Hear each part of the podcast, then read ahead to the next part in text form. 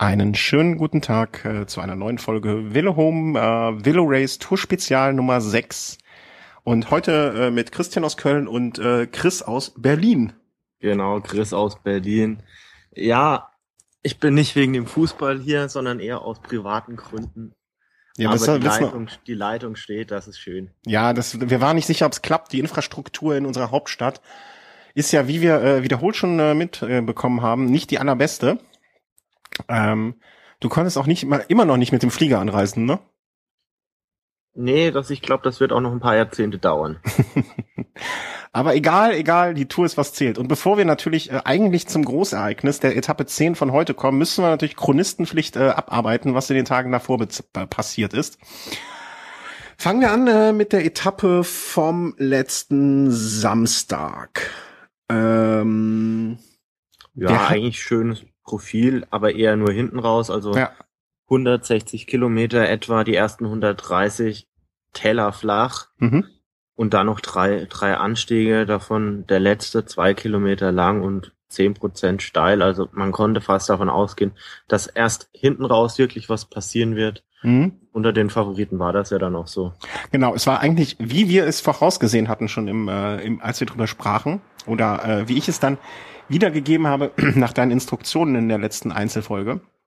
Ähm, ein äh, Solist hatte sich, äh, meine ich zumindest so abgesetzt und äh, hat das Ding dann auch abgeschossen. Ähm, Aus einer Spitzengruppe raus. aus einer Spitzengruppe heraus. Aus Der einer Rest, hm? Spitzengruppe heraus. Der Rest konnte ihm dann nicht mehr folgen, also der Abstand ging zurück und er hat dann halt versucht, okay, sich zu retten. Und das hat er dann als einzig Überlebender dann auch geschafft. es war der gleiche, äh, korrigiere mich, wenn ich falsch liege, aber es war doch der Alp d'Huez-Sieger auch vom letzten Jahr, oder? Nein, der Alpe-Sieger war Christoph Riblon. Oh Gott. Ich habe am, äh, am Sonntagabend oder am Samstagabend so vielen Leuten gesagt, das war der Alp sieger vom letzten Jahr und habe mal wieder völlig daneben gegriffen. Äh, was hat der Herr denn schon mal gewonnen? Äh, letztes Jahr die Roma Maxima hat er gewonnen. Hm, Äh, okay. als Solist, auch da als Solist, und da hat er das, hat er äh, Pippo Pozzato wohl ein bisschen den Tag versaut, weil Pozzato kam mit einer Verfolgergruppe oder im Verfolgerfeld, gewann den Sprint aus diesem Feld, fühlte sich als Sieger, riss, äh, riss die Arme gen Himmel und hat dann später erst gemerkt, okay, da war doch vorher noch einer übers Ziel gefahren und das war eben das erinnere Feld. ich sogar. Ich erinnere sogar, wie wir hier drüber sprachen. Was du wiederum nicht erinnerst. Egal. Äh, auf jeden Fall, ich dachte, das wäre der Herr gewesen, der auch Alp d'Huez. Nun gut, nun gut. Äh, meine, meine Unkenntnis mal wieder unter, äh, zu Beweis gestellt. Viel wichtiger, was neben dem Sieger war, äh, hinten raus. Also äh, es kam dann äh, schon zu so einem ersten Abtasten der äh, Favoriten äh, an diesem kleineren, äh, in diesem kleinen Anstieg am Ende. Also es war ja kein richtig, es war auch glaube ich nicht als Bergaus, Bergankunft ausgewiesen, aber es war schon so, dass es halt, äh, es wurde auch oft verglichen mit der Mauer von Mui. Hauptmauer von Hui, ja genau. Von den Durchschnittsprozenten mag das stimmen, allerdings hat die Mauer von Hui dann doch noch gerade im Zwischenteil so ein paar Steigungsprozente, die jetzt die von dieser Etappe dann doch ein bisschen übersteigen. Mhm. Und ähm, es war wirklich so, dass Contador, nun ja, er konnte sich nicht richtig absetzen, aber er konnte zumindest schon mal an dem Tag beweisen, dass er der stärkste von den Favoriten ist. Also man hatte so den Eindruck, er, er, er gibt noch nicht alles, aber er zieht schon dran, oder? Also täuscht sich Genau, da. er war da. Also er, er hat aber noch nicht alles gegeben, oder? Deiner Meinung nach? Ja gut, also ich glaube schon, dass er da nah am Limit war auf den letzten Metern. Also warum soll er da noch Kräfte zurückhalten? Nibali hing an seinem Hinterrad, hat erst auf den letzten Metern äh, ein paar Sekunden liegen lassen, mutmaßlich, weil er sich wohl verschalten hat und dann Mhm. einen zutigen Gang getreten hat. Ähm, ansonsten, Nibali konnte ihm fast folgen, Port ein paar Sekunden dahinter, dahinter wiederum ein paar Sekunden. Die ganz starken Franzosen, also Romain Bardet, Thibaut Pinot, Jean-Christophe Perrault, die einen ganz starken Eindruck bis jetzt machen. Mhm. Valverde, Van Garderen, dann auch schon mit 15 Sekunden Rückstand etwa. Mhm. Einige weitere Fahrer, die man vielleicht ein bisschen weiter vorne hätte erwarten können, dann doch mit ein bisschen größeren Abstand, wenn man da jetzt mal an Jürgen Vandenbrück beispielsweise denkt, an einen Kwiatkowski und vor allem gut, wenn man jetzt nicht ganz weit vorne sieht, das ist der Andrew Talensky, aber bei dem war halt, war das Pech an der Sache schuld, weil der ist fünf Kilometer vor dem Ziel gestürzt, musste eine Weile auf ein neues Rad warten oder auf Mhm. die Behebung von Mängeln und ist deshalb später reingekommen. Mhm. Aber Contador konnte halt äh, so entschei äh, wenig entscheidende äh, drei Sekunden abnehmen. Und zu dem Zeitpunkt dachte ich so ein bisschen, hm, hm, hm, hoffentlich, also äh, man, man, man kalkulierte schon so, an welchen Bergen wird Contador wie viel Nibali abnehmen äh, und äh, wann wird er bei welchen Abfahrten das, äh, also Nibali es gegebenenfalls wieder rausholen können. Und ich fing schon so ein bisschen an zu grübeln, äh, wie hat Nibali eine Chance und wenn ja, wie groß ist sie? Weil äh, für die, die die anderen Folgen noch nicht gehört haben oder die es noch weniger verfolgen, als wir es können, äh, Wiggins, äh, Quatsch, Wiggins, äh, Froome raus und es lief zu diesem Zeitpunkt äh, ein bisschen auf den äh, Zweikampf Contador Nibali raus. Also oder nicht ein bisschen, sondern ganz klar die Franzosen stärker als gedacht, äh, Valverde bisschen im besten besser als gedacht. Ja, aber ich finde trotzdem unauffällig noch, ne? Er hat jetzt wirklich noch keinen wirklichen Lapsus sich geleistet. Also das muss man ja auch mal bei ihm positiv äh, herausstellen. Stimmt, stimmt, natürlich. Er hat auf der Pflasteretappe ein bisschen Zeit leider liegen lassen, die er jetzt hinter Nibali dann auch jetzt liegt. Allerdings, du sagst schon, also viele andere Kollegen haben sich mittlerweile auch schon einen gewissen Rückstand eingefangen und er hat sich da so ein bisschen ja, so ein bisschen durchgewurschtelt und liegt eigentlich noch relativ gut im Klassement. Ah, ja, relativ gut. Also hättest du ihm, hättest du gesagt, äh, oder man, nein, hätte man dir gesagt, dass er am zehnten, nach der zehnten Etappe zweieinhalb Minuten irgendwie hinter dem Führenden liegt. Also, also hättest du doch gesagt, ja, okay, kann ich mit leben, oder? Ähm, eher nicht. Also ich hätte gedacht, dass, dass, dass er schon Rückstand hat. Ich hätte auch gedacht, dass er vielleicht nicht unbedingt auf Platz drei liegt, aber zweieinhalb Minuten. Hey, hey, hey nicht spoilern. Wir sind doch noch bei Etappe acht ja, wenn du schon vorgreifst und diese zweieinhalb Minuten hat er auf der Ahrenberg-Etappe sich eingefangen, wenn du von, von Etappe 10 redest, dann. Da, Moment, Moment, Moment. Nach Etappe 8 lag er zwei Minuten 27 zurück. Was ja zweieinhalb Minuten sind. Ja, habe ich ja gesagt. Ja, ich habe nichts anderes behauptet. Ach so, ja, stimmt, okay, Verwirrung, egal. ähm, ja, aber okay, äh, nach Etappe 8, wenn du, wenn man nach dir gesagt, wenn man dir gesagt hätte, nach Etappe 8, er liegt zweieinhalb Minuten hinter dem Führenden, hättest du doch gesagt, boah, kann ich mit leben. Nicht? Eigentlich, eigentlich ja nicht, nee. Weil dafür waren die Etappen jetzt bis auf die Kopfsteinpflaster-Etappe eigentlich für mich jetzt nicht selektiv genug. Also zweieinhalb Minuten da sich schon einzufangen, ist schon ein Brett und ich glaube, dass ein Nibali da auch eher verwundert war, dass er so viel Vorsprung jetzt hat. Mhm. Ja, wenn es so rum aufzäumst, äh, gebe ich dir recht. Also ich dachte mir so, okay, nach einem Drittel ist er noch, äh, oder nach, ja, jetzt, ein Drittel Etappen ist er noch, ja, wurscht. Ähm, gehen wir weiter. Etappe 9, äh, das war die große Show des Tony Martin. Ganz, ganz einfach. Also wenn man äh, irgendwie an Etappe 9 nächstes Jahr nochmal dran zurückerinnern wird, sagt man, Tony Martin war's. Ja, er hat den Landes gemacht.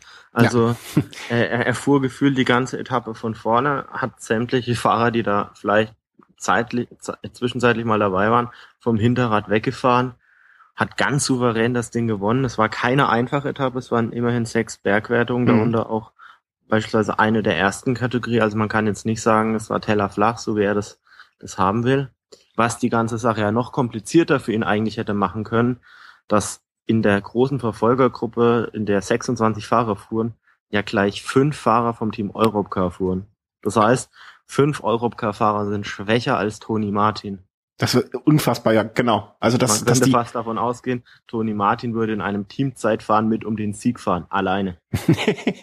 ja, genau. Und er hat ja hinterher auch in einem Interview äh, oder äh, auf seiner Facebook-Seite oder irgendwo äh, habe ich gelesen, äh, er hätte sich halt ein bisschen geärgert bei der Präsentation, dass es nur ein großes Zeitfahren gibt, dann hätte er halt sein eigenes veranstaltet. Ja, so kann man es formulieren. Ähm, darüber hinaus, was gab sonst noch Schönes? Gut, Fabian Cancellara hat vielleicht jetzt wieder mal so einen Tiefschlag äh, hinnehmen müssen im vielleicht direkten Duell gegen Toni Martin. Er ist dann nur Zweiter geworden. Vor allen Dingen, das möchte ich, das möchte ich auch noch ergänzen zu dem, was du vollkommen richtigerweise gesagt hast. Fünf, fünf Europcar-Fahrer plus Fabian Cancellara, der ja, wenn er wirklich, also ich, ich meine, ähm, so in der Beobachtung, er hat nicht wirklich alles gegeben, was er hätte geben können weil er sich wahrscheinlich auch gedacht hat, okay, wenn wir ihn jetzt einholen in der Sprintsituation, weiß ich nicht, ob ich da noch äh, was was reißen kann. Aber er wirkte nicht so, als wenn er wirklich 100% gefahren wäre, oder? In der in der Verfolgung oder in der Nachführarbeit. Nee, musste er auch eigentlich nicht, weil die Situation war einfach durch diese fünf Europcar-Fahrer war es eine ganz, ganz schwierige Situation, weil jeder natürlich diese Europcar-Fahrer anschaut. Die haben sich auch bereitwillig da in die Führung da begeben, haben die ganze Etappe über die Nachführarbeit in der Verfolgergruppe geleistet. Ja, und wenn ich da einfach nur so mitfahren kann, ohne selbst führen zu müssen, dann fahre ich eben mal nur so mit und hoffe, dass die das schon im Griff haben. Also mhm. ich, ich werde als Einzelfahrer natürlich jetzt nicht die Tempoarbeit machen und, und am Ende dann von diesen fünf Europcar-Fahrern so taktisch auseinandergenommen werden. Das würde ich ja nicht machen. Ja. Zudem, Pierre Roland haben sie noch einen Fahrer mit dabei, der fürs Gesamtklassement da nochmal einen Sprung nach vorne machen konnte. Er hatte frühzeitig Rückstand eingesteckt, hat gestern dann doch fünf Minuten gut machen können. Und als, auch als Fabian Cancellara, gut, Frank Schleck, kein Topfahrer, aber man muss da jetzt ja auch keinen Fahrer, der vielleicht irgendwann mal mit Frank Schleck da im Gesamtklassement um den Platz kämpft, da noch mit nach vorne fahren. Macht man ja, ja auch nicht. Also Frank Schleck hatte am Ende der Etappe dann schon zwölf Minuten. Äh, Toni Martin lag in der Gesamtwertung vor Frank Schleck, der hat sich natürlich einiges rausgefahren, Toni Martin. Ähm, aber äh, vollkommen richtig. Also man, man führt nicht andere Leute Kapitäne äh, dann irgendwie nach vorne. Macht man einfach nicht. Und ähm, Galopin von äh, Lotto Belisol hat das gelbe Trikot dann übernommen. Man hat auch so ein bisschen spekuliert, dass Nibali es gerne abgegeben hat, einfach um sein Team zu schonen. Ja, es war eine, eine kuriose Situation. Also auf, auf dieser Etappe das Trikot abzugeben, hat jetzt für mich jetzt wenig Sinn gemacht, gerade weil am Tag danach gleich eine Bergankunft anstand, wo man ja gleich wieder hätte mhm.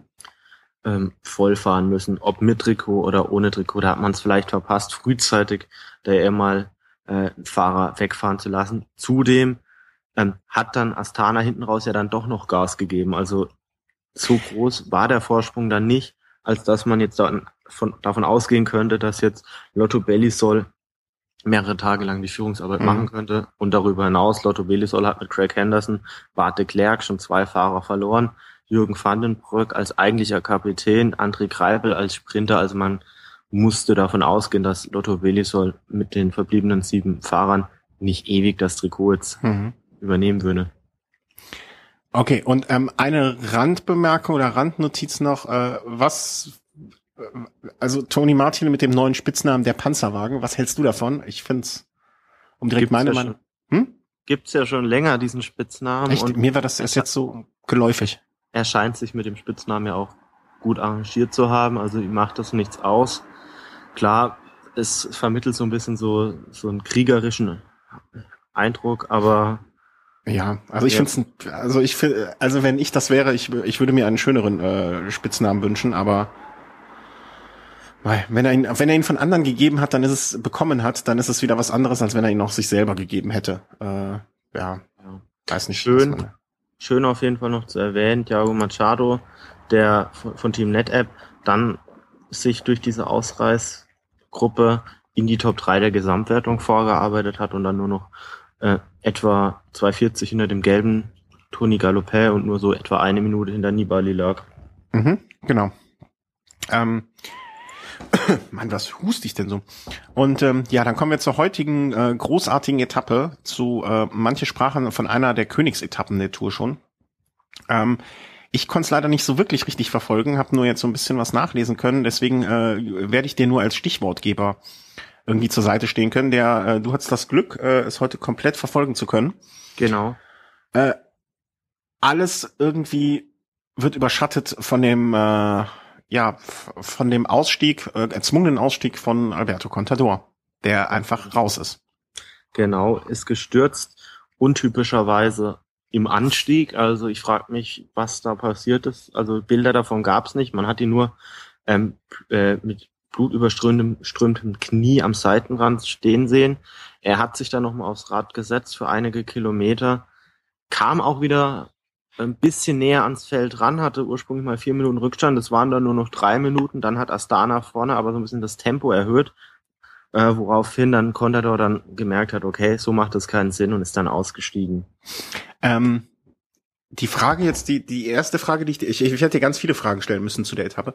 Ja. Aber die erste Frage, die ich mir stelle, äh, hat sich Astana mit der Aktion da Freunde gemacht? Also so äh, Mitfavorit ums Gesamtklassement in Schwierigkeiten und zwar nicht irgendwie so diese Schwierigkeiten, die hausgemacht sind, sondern ähm, naja, inwieweit ist ein Sturz hausgemacht? Muss man jetzt auch vielleicht die Frage stellen. Aber Ge Gesamtfavorit äh, ist in Schwierigkeiten aufgrund eines Sturzes, äh, wir geben Gas. Macht man sich mit sowas Freunde? Also war das, äh, war das deiner Meinung nach ein Thema während der Etappe oder war die Situation so, okay, jetzt Attacke, oder war es vielleicht so, dass sie nachführen mussten, weil vorne irgendetwas äh, war, was äh, ne also sie haben natürlich eine gute Ausrede, weil ähm, du sprichst an, weil vorne etwas war. Vorne war ähm, zu dem Zeitpunkt Michael Kwiatkowski mit fünf Minuten schon Vorsprung und okay. natürlich hat man da das Interesse dran, ähm, den wieder einzuholen. Wenn ich mal kurz den Etappenverlauf so ein bisschen mach das, mach zusammenfassen darf. Ähm, gut, jeder wusste, viele Bergpreise äh, heute, viele Punkte liegen auf der Straße. Ähm, die Fahrer, die aufs Bergklassement wollen, die, die müssen sich vorne zeigen. Es hat sich eine sieben Fahrerspitzengruppe gebildet, unter anderem dabei äh, Thomas Vöckler oder auch genannt die Zunge. ähm, drei Fahrer haben sich auf die Verfolgung gemacht. Peter Sagan, äh, Joaquin Rodriguez und Jan Bartha, wobei nur die zwei Erstgenannten wirklich Führungsarbeit leisteten in dieser Dreiergruppe. Ähm, vorne fuhr man weiter, volle Kanne. Man wusste, sobald ein Rodriguez rankommt, ähm, wird es mit dem Etappensieg wohl schwer werden für die mhm. Ausreise. Rodriguez hat sich gestern schon Bergpunkte gesichert, genauso wie Vöckler. Ergo haben sie gewusst, okay, das werden wohl die zwei Leute sein, die da um die Bergpunkte kämpfen. Erste Bergwertung hat dann noch Vöckler gewonnen, die Gruppe hinten dran kam ran. Rodriguez wurde da noch Zweiter bei diesem Bergpreis. In der Folge hat sich alle Bergpreise Rodriguez gesichert. Das ist etwas, was wir auch in der ersten Sendung schon angesprochen haben. Ne? Was wird Rodriguez machen? Wird er auf Gesamtwertung gehen oder wird er Bergtrikot und äh, Tagessiege holen? Und äh, ist, ist jetzt ja, klar. bitte ich dich dann auch nochmal drum, das nochmal genau zu hören. Dein Favorit aufs Bergklassement war da ein gewisser Valverde. Ich habe den Namen Rodriguez ins Spiel gebracht. Da können wir natürlich jetzt nochmal gerne drüber reden. Ja, nee, das brauchen wir auch nicht vertiefen, glaube ich. Also da können wir jetzt einfach drüber. Das ist halt jetzt so und äh, machen wir mal weiter. Genau. Ähm, auf jeden Fall in einer Abfahrt. Ähm, man muss dazu sagen, es hat geregnet, also nicht jede Abfahrt konnte man volle Kanne fahren oder nicht jeder ist vielleicht so sicher in der Abfahrt. Auf jeden Fall, es hat sich eine, eine Gruppe in der Abfahrt abgesetzt, angeführt von Toni Martin, dahinter Michael Kwiatkowski und noch drei Fahrer, deren Namen jetzt eigentlich belanglos sind. Ähm, Tony Martin hat, als diese Lücke entstanden ist, 100 Kilometer lang alleine die Führung übernommen dieser Gruppe, hat gegenüber dem ganzen Feld also einen Vorsprung von fünf Minuten rausgefahren. Also wahnsinnige Leistung wieder. Also wenn man die Leistung von Tony Martin gestern schon verfolgt hat mhm. Und sich dann heute das angeguckt hat, also man hätte vielleicht gedacht, okay, heute bricht er ein, das kann er nicht durchhalten. Aber wieder eine absolute Weltklasse-Leistung. Hinten wurde nachgefahren. Ja, am vorletzten Berg war bei Toni Martin dann auch mal die Luft raus. Äh, Kwiatkowski sollte übernehmen, aber bereits nach zwei Kilometern war Kwiatkowski dann von Rodriguez abgehängt worden und man kann sich schon die Frage stellen, was das für eine idiotische Taktik war. Mhm. Hätten sie es andersrum gemacht, hätte, hätte vielleicht Toni Martin sogar die Etappe gewinnen können. Aber, aber so, Kwiatkowski, eine einzige Enttäuschung. Also den, den Menschen braucht man, glaube ich, in, zumindest in der nächsten Zeit nicht mal als Gesamtwertungsfahrer da wirklich betrachten. Okay, also äh, auch taktisch äh, dumm. Reinfall. Dumm. Mhm, okay. Also hätte äh, wäre gewesen dann, okay, man hätte die zwei sich zumindestens äh, in dieser Phase des äh, Vorsprung rausfahrens zusammenfahren lassen können und äh, eher Kwiatowski äh, opfern. Ja, zumindest also so hat's halt überhaupt keinen Sinn gemacht. Also die Situation mit einem Tony Martin, Tony Martin ist natürlich eine Waffe. Mhm. Wenn Tony Martin da jetzt, dann würde Panzerwagen ja fast passen, ähm, wenn Tony Martin da jetzt einen am Hinterrad hätte, der dann 20 Kilometer noch schnell fahren kann, ohne dass er gleich einbricht, ist das ja gar nicht die schlechteste Taktik. Aber Kwiatkowski war dazu einfach nicht imstande. Im Nachhinein denke ich mir, vielleicht hat es dann schon fast so psychologische Gründe. Ich meine, der Druck, wenn du einen Tony Martin 100 Kilometer lang vor dir herfahren siehst, ähm, wächst natürlich, weil jeder dann von dir erwartet, du sollst das Ding dann vollenden. Und es ist noch ein junger Fahrer, Wer weiß. Naja, vielleicht ist er auch einfach gar nicht gut genug, ne? Also vielleicht kann, schafft es, also wenn Toni Martin irgendwie fünf Minuten auf das Feld in 100 Kilometern rausfährt, äh, vielleicht hat er ihn auch einfach die ganze Zeit, äh, der Windschatten jetzt hinter einem Toni Martin ist natürlich bombig, aber auch ein anderer, als wenn man im Feld sich verstecken kann. Vielleicht hat er ihn einfach kaputt gefahren. Oder offensichtlich hat er ihn kaputt gefahren. Ja, ich weiß nicht, also ein Rodriguez oder auch ein Visconti, die waren die ganze Zeit schon in dieser Führungsgruppe, haben da am Anfang ein Höllentempo da auch vorgelegt. Rodriguez, gerade der am Anfang noch in dieser Dreiergruppe war, erst den Anschluss schaffen musste. Also daran kann es eigentlich nicht liegen. Also, okay. also nicht an dem hohen Tempo, wenn, dann liegt es einfach an ihm. Ich meine, am, auf der, auf der achten Etappe mit diesem kurzen Schlussanstieg hat da auch schon einiges liegen lassen an Zeit. Ich glaube, er ist einfach nicht in der Form. Mhm, mhm. Naja, also äh, Quickstep gehen ja dann auch mal äh, so, so langsam äh, die Möglichkeiten aus. Und äh, dann ist es wirklich noch, äh, also ich möchte deinen Dumm noch unterstreichen, dann wirklich einen Fahrer zu haben, der was leisten kann oder der, der vielleicht noch die Chance auf irgendetwas hat, mh, dann zu verheizen, wenn man sonst kaum noch Möglichkeiten hat, ist natürlich doppelt dämlich. Im Nachhinein finde ich sehr, sehr schade, dass, dass man Toni Martin vielleicht nicht mit so einer Rolle reingeschickt hat, nach dem Motto, schau einfach mal, wie du dich in, in der Gesamtwertung hältst. Mhm. Und man wird dann einfach mal vielleicht nach jeder Etappe mal schauen, wie es ausschaut. Also ich bin mir sicher, dass Toni Martin mit Sicherheit äh, in einem zeitlichen Rahmen von vielleicht fünf Minuten zu den zu Nibali liegen könnte, wenn, mhm. wenn er immer äh, auf sich hätte schauen können und damit läge er ja schon im Bereich so grob der Top Ten. Zu welchem Team geht er denn nächstes Jahr? Oder zu welchem Team würdest du ihm raten, wenn du wenn du jetzt sein Berater wärst und sagen würdest, ja, pass mal auf, ich habe von allen Teams hier äh, Anträge, die die möchten nicht alle haben. Wir gehen jetzt zu Team A oder B. Ähm, die Frage ist natürlich erstmal, was will Toni Martin erreichen? Mhm. Reicht's ihm, wenn er Zeitfahrsiege verbuchen kann, wenn er vielleicht die eine oder andere kleinere Rundfahrt mit einem Zeitfahren gewinnen kann? Reicht ihm das oder will er die absolute Freiheit und Unterstützung auch mal in so einer Rundfahrt wie der Tour de Suisse, die er dann mit Unterstützung vielleicht auch mal gewinnen kann oder, oder auch mal bei der Tour de France einfach mal gucken, zu was es reicht. Mhm. Es gibt sehr, sehr viele Teams, die im Punkto äh, Gesamtwertungsfahrer gut bis sehr gut besetzt sind. Also genau. da gibt's nicht so viele, wo er freie, freie Fahrt hätte. Ein Team, bei dem ich das allerdings sehen würde, wäre beispielsweise Giant Shimano. Mhm. Wo er dann auf seine deutschen Landsmänner treffen würde. Aber wäre, würden die nicht, äh, oder andersrum, was würden die denn dafür aufgeben, wenn man so ein Gesamtklasse, also weißt du, mit ihrer Truppe gerade, mit Marcel Kittel, äh, der alles abschießt, oder vieles abschießt. Ähm, sie, sie fahren ja ganz gut und äh, für die, vielleicht ist ja auch die Gesamtwertung überhaupt nicht so ein Thema für die. Ja gut, also Toni Martin hat jetzt im Omega Pharma Quickstep Zug des Öfteren bewiesen, dass er auch einen Sprint recht mhm. gut anfangen kann. Das wäre mit Sicherheit eine Qualität, die auch bei Giant Shimano gern gesehen wäre. Mhm. Und, und dann hin, drüber hinaus Zeitversäge, vielleicht die eine oder andere Rundfahrt. Ähm, Giant Shimano ist aktuell sehr, sehr auf diese guten Sprinter, die sie zweifelsfrei haben. John Degenkolb, Marcel Kittel, Tom Wehlers, Luca Meskes, also da, da gibt's ja wirklich einige schnelle Männer. Aber so hügelig, Gebirge, da fällt mir jetzt außer Warren Bargill eigentlich jetzt keiner ein. Mhm. Wir sind auch mal gespannt, was da morgen verkündet wird, äh, welcher große deutsche Sponsor, Sponsor sich da, oder auch nicht so große deutsche Sponsor, sich da engagieren wird für die kommenden fünf Jahre. Ähm, äh, vielleicht ist das ja dann auch schon eine Option. Absolut, klar. Also das, äh, das finde ich noch so, äh, das ist das erste Mal seit Jahren, äh, wo ich mich auf einen Ruhetag freue.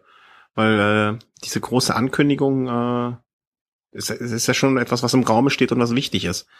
In irgendeiner Art und Weise, zumindest auch für den deutschen Radsport. Mach mal weiter mit, wie es wie es weiterging.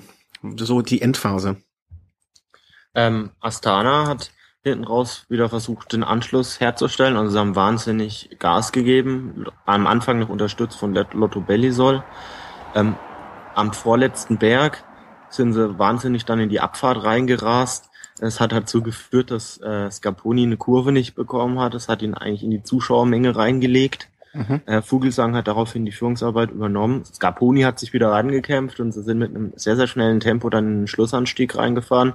Zu dem Zeitpunkt war Telensky schon gar nicht mehr vorne dabei, der Sieger von der Dauphiné. War sicherlich auch eine Überraschung. Ähm, dann Scarponi und Vogelsang haben das Tempo gemacht, solange es ging, so bis etwa drei Kilometer vor dem Ziel. Dann hat Nibali, als Scarponi rausging, attackiert, weil Werder hat kurz probiert mitzugehen, hat dann gemerkt, das reicht nicht. Hat dann so ein bisschen rausgenommen, geguckt, was die anderen machen. Nibali ist währenddessen fortgezogen. Dann hat sich so eine Verfolgergruppe gebildet mit, mit Port, Pinot, Perro, Bardet, äh, Valverde. Van Garderen. Und Van Garderen, genau. Die dann mit einem gewissen Abstand dahinter hergefahren sind bis zur letzten steilen Rampe. Und da hat sich dann Pinot nochmal abgesetzt, weil Werde wurde dann Dritter ein Nibali hat dann auf den letzten Metern ein, ein Rodriguez dann noch eingeholt. Rodriguez, der am Ende dann aber auch stand und dann mhm. von, von zig Fahrern dann überholt wurde. Und Kwiatkowski stand am letzten Berg quasi von Beginn an. Und ich weiß gar nicht, wie viel der er wurde. Also in den Top 20 war er nicht. Äh, 24. mit zwei Minuten 13. Genau, wenn man sich da überlegt, dass er, dass er den letzten Berg mit quasi eineinhalb Minuten Vorsprung noch gestartet ist und der Berg ist jetzt nur sechs Kilometer lang. Also das ist schon äh, der Unterschied, den es gäbe, wenn äh, ja, also mächtig.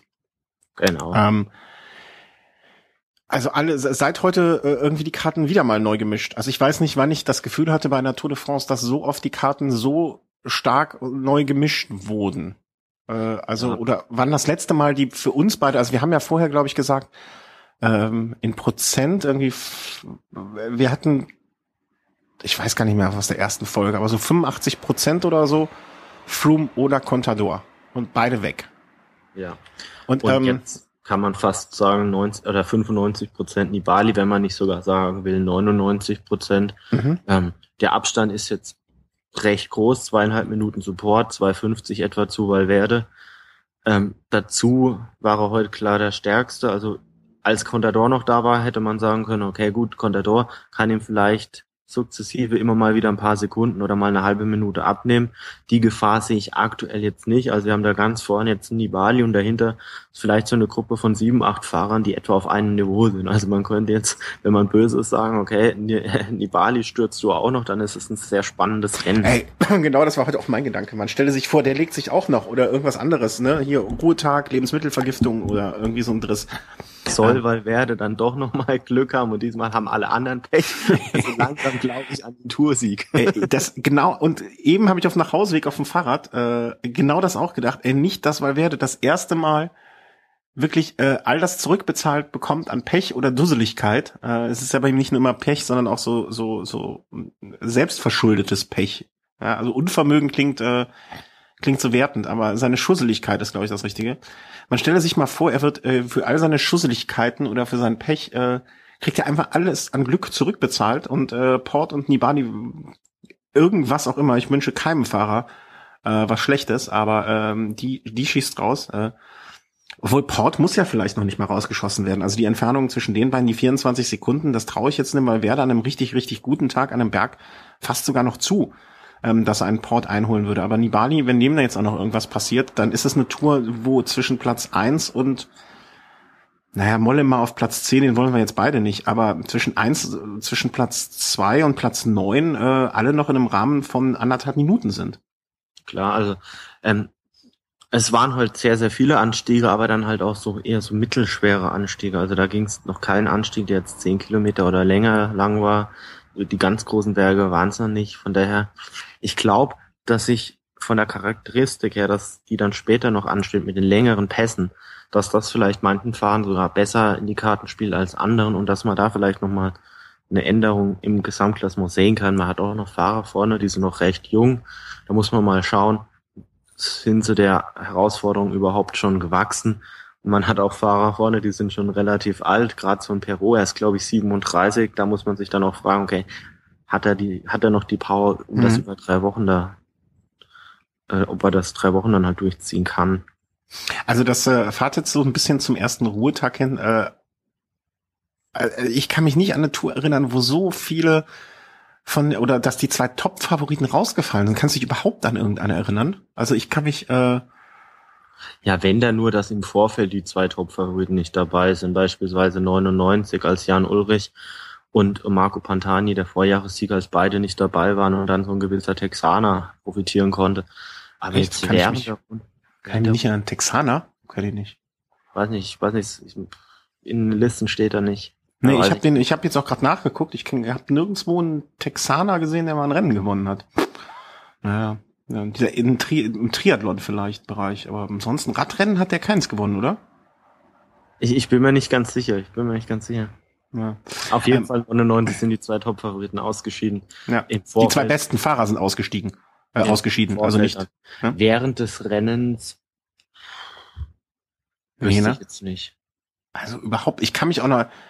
Wann ist denn zuletzt mal so ein Favorit sturzbedingt oder so. Also so der Richt, aber es mag vielleicht auch der Situation geschuldet sein, dass nicht, dass es in den letzten Jahren nicht oder selten so war. Also mal abgesehen, äh, sagen wir mal in der ab 2005 oder so in der Post Armstrong Ulrich äh, äh, Historie, ähm, dass da zwei Fahrer so dominant reingegangen sind und dass die beide jetzt noch ausfallen, ist ja wirklich äh, also es gibt schon so ein paar Ausfälle, an die ich mich jetzt erinnern könnte. 2006 war das jetzt beispielsweise Valverde. Gut, kann man jetzt sagen, was man will, aber die Tour damals, da wurden schon einige rausgenommen aufgrund der äh, Operation Puerto. Valverde ist dann auch noch gestürzt, der als einer der Favoriten galt.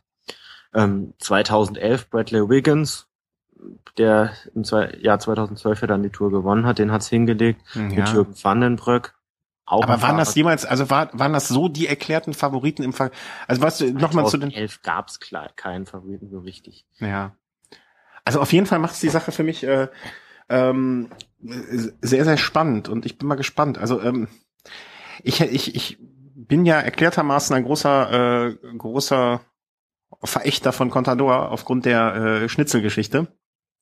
Ähm, und zwar nicht, das vielleicht mal zur Erklärung, dass das dass kein falscher Eindruck entsteht ich verachte ihn jetzt noch nicht mal dafür, dass er zu un, äh, unerlaubten Mitteln gegriffen hat, äh, oh, dass er andere beschissen hat, ähm, die vielleicht auch beschissen haben, äh, sondern das ist noch nicht mal das Problem, wenn er, äh, wenn er meint, das tun zu müssen, ist okay.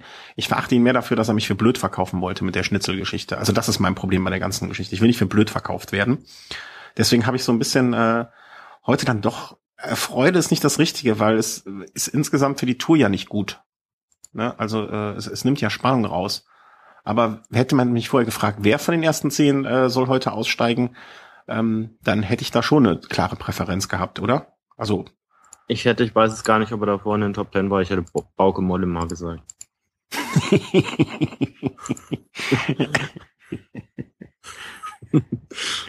ja, okay, aber äh, ja, Dein bester Aber da hoffe ich auch immer noch drauf. Also ja, ja, ja, ja klar. Also, der Traum äh, lebt. Du hast immer ein Auge auf ihm und äh, viel Feind, viel eher oder so ähnlich, ne? Ähm, mhm. Ähm, ja, also kommt er doch raus. Wir wünschen, also ich wünsche ihm trotzdem äh, jetzt, auch wenn das niemals von mir hören wird, äh, äh, wünsche ihm das grundsätzlich jetzt alles Beste und dass diese, es soll ja angeblich ein Kniescheibenbruch sein, habe ich eben kurz irgendwo gelesen. Das ist ja ähm, ziemlich hart. Vor allem, er ist dann nachher noch weitergefahren. Ich weiß jetzt nicht, ob dann wirklich dieses Adrenalin dann so viel ausmachen kann, aber mit gebrochener Kniescheibe weiterfahren, das stelle ich mir dann doch ganz, ganz schwierig vor. Ich, ich kann mir das nicht vorstellen. Es gibt Verletzungen, die ich schon hatte. Ja, und da kann ich mir nicht vorstellen, damit irgendwas noch zu machen. Aber ich weiß nicht, inwieweit eine gebrochene Kniescheibe, wie schlimm das ist. Weißt du, das ist so eine Verletzung, wenn du mir jetzt sagst, äh, ein Schlüsselbeinbruch, den hatte ich schon. Ja, da kann ich einschätzen, wie schlimm das ist. Äh, wenn du mir jetzt sagst, äh, ein Armbruch, da weiß ich auch, wie schlimm das ist, weil ich das schon hatte. Aber ich hatte noch keine gebrochene Knie Kniescheibe und weiß nicht, wie schlimm der Schmerz ist. Äh, ne? Also, ähm, vielleicht ist das auch gar nicht so schlimm. Vielleicht klingt das nur schlimm. Ja, jetzt wollen wir das aber auch nicht kleinreden, also. Nee, nee, nee, nee, natürlich nicht. Aber weißt du, das ist halt, ich, ich, das ist abstrakt für mich. Vielleicht hat ja einer der Hörer sich schon mal eine Kniescheibe gebrochen oder äh, hat jemand anderem die Kniescheibe gebrochen äh, und von unseren russischen Dr Drü am besten macht. ja, von den russischen Drückerkolonnen äh, Mafia-Hörern, äh, die wir haben und kann uns da mal beschreiben, wie sich das so richtig äußert, wenn man eine gebrochene Ski Kniescheibe hat, Skischeibe äh, hat. Und ähm, das würde mich dann schon interessieren. Vielleicht haben wir auch einen Arzt. Ist ein, ist ein Arzt an Bord? Die Frage am, äh, im Flieger immer, ähm, der uns mal sagen kann, was eine gebrochene Kniescheibe überhaupt bedeutet. Ähm, wie geht's denn jetzt weiter so mit uns? Also so äh, Tour de France mäßig. Ja, gut, jetzt steht ja erstmal der Ruhetag an und danach sind zwei Etappen, die eigentlich, ja, man kann es jetzt als Sprinter-Etappen vielleicht bezeichnen, aber mit Sicherheit die Etappe am Mittwoch nicht für jeden Sprinter was. Also es gibt davor eine. Reden wir über die gleiche Etappe? Am Mittwoch, da ist doch ein Berg dritter, dritter, vierter, dritter Kategorie auf den letzten äh, irgendwie 50 Kilometern. Ja, deshalb lass mich ausreden. Also es wird sich mit Sicherheit nicht jeder da äh, im Ziel dann noch mit einfinden. Aber ich gehe da schon davon aus, dass man so Fahrer wie Peter Sagan da vorne mitfindet. Vielleicht auch ein Alexander Christoph, wenn er sich jetzt wieder erholt hat. Echt? Aber so, ja, ansonsten Ausreißergruppe. Ich habe es ja sehr, sehr schade gefunden, dass man jetzt gestern Peter Sagan nicht in der Gruppe wiedergefunden hat. Also mhm. gestern wäre so eine Etappe für ihn definitiv gewesen.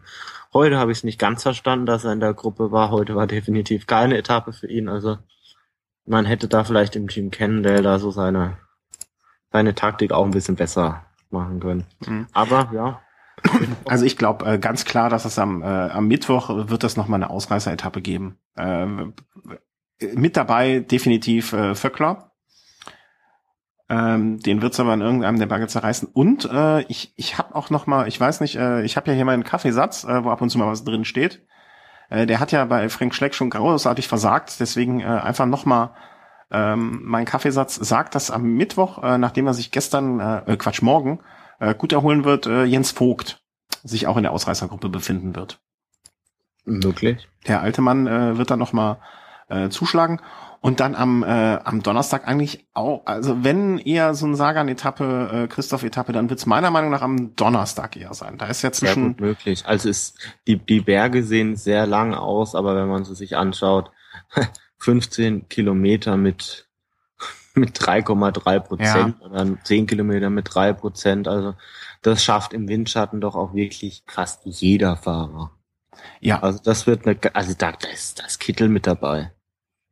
Hm, da wäre ich nicht so sicher. Ich hätte, also wir sind uns einig, dass es am äh, Mittwoch eine Ausreißer-Etappe gibt. Ähm, am Donnerstag denke ich eher, dass das, äh, es wird entweder, na, es wird ein Greipeltag. Ich glaube, er kommt etwas besser über die Berge und hat am Ende einen Greipel oder einen Sagantag wird es am äh, Donnerstag geben. Mal so ein bisschen meine Vermutung. Also ich glaube halt, dass am Donnerstag die Berge einfach, wenn man sie Berge nennen will, also ähm, da, da kommt fast jeder, glaube ich, mit drüber. Mhm. Mittwoch gebe ich dir recht, super Ausreiseetappe, wobei ich denke, auch auch so ein Team Kende muss an so einem Tag auch einfach gucken, das Feld zusammenzuhalten, die Sprinter abzuhängen und für Sagan alles tun. So viele Möglichkeiten hat er nicht mehr. Danach kommen die Bergankünfte. Ja. Da hat er wenig Möglichkeiten. Am Freitag, das wird dann schon äh, ein richtiges Fest, oder? Ja, absolut. Also äh, wenn am Freitag, ich glaube, wenn am Freitag Nibali in den letzten Anstieg unten reingeht, äh, volle Pulle Gas gibt und bis oben hin nochmal, äh, oder nein, wenn er sich am Freitag keinen Rückstand einholt, äh, dann, dann würde ich dir mit deinen 95 Prozent äh, nicht recht geben, aber dann würde ich behaupten, das wird sehr, sehr, sehr, sehr schwer für irgendjemanden da noch dran zu kommen. Also da müsste am besten, im besten Fall müssten schon am Berg vorher, äh, an dem äh, Einserberg, vielleicht sich eine Truppe aufmachen, aber auch da ist er, wirkt er im Moment zumindestens äh, stark genug, als wenn er einfach äh, dranbleiben würde, sich draufhängen. Also ich bin gespannt. Also diese Etappe am Freitag wird für mich dann nochmal irgendwie so ein kleiner Fingerzeig sein. Ja, und seine, seine Helfer haben sich ja heute auch wieder erstarkt gezeigt. Vor allem Scarponi, ja. der heute ein super Rennen geliefert hat. Vogelsang war auch relativ lange dabei, also. Und äh, damit wir jetzt noch so ein bisschen die Vorschau äh, weitermachen, am Samstag dann schon äh, diese Etappe, auf die ich mich äh, schon so lange gefreut habe oder so sehr freue, glaube ich, äh, von Grenoble hoch äh, an meiner Haustür sozusagen vorbei vom letzten Urlaub und äh, da freue ich mich auch sehr. Also am Samstag äh, wird ganz großartig Tour geschaut und äh, da, das wird ein Fest. Und dann gucken wir auch mal, wann wir noch zwischendurch euch erzählen, was wir so zur Tour zu sagen haben, oder? Genau, also ich denke, die, die Hügeletappen oder äh, halben Flachetappen, die, ja, die geben da jetzt nicht so viel her, aber ja, da machen wir das jetzt wie in der Vergangenheit. Ne? Da erzähle ich dann einfach mal so eine Kurzzusammenfassung von den beiden Etappen und dann treffen wir uns wieder nach den, äh, nach den großartigen Etappen der Berge. Hoffen wir. Ja, Chris, Gruß nach Berlin. Äh, wie lange, äh, wie lange hält die Hauptstadt dich noch gefangen? Ähm, morgen nehme ich Reise aus. Ja, Gott sei Dank. Gott sei Dank. Raus aus dem Moloch, schön zurück ins, äh, ins nach Baden-Württemberg. Bevor sie wieder eine Mauer errichten und hier bleiben muss. Nee, Gott, um Gottes Willen, bloß nicht, bloß nicht. Komm schnell heim. Kommt, es kommt zurück. Okay, äh, dir, dir Dank, lieber Chris, äh, euch Dank, äh, lieben Zuhörern und Zuhörerinnen ähm, und äh, weiterhin allen eine schöne Tour und Contador, gute Besserung. Tschüss. Genau, gute Besserung. Ciao.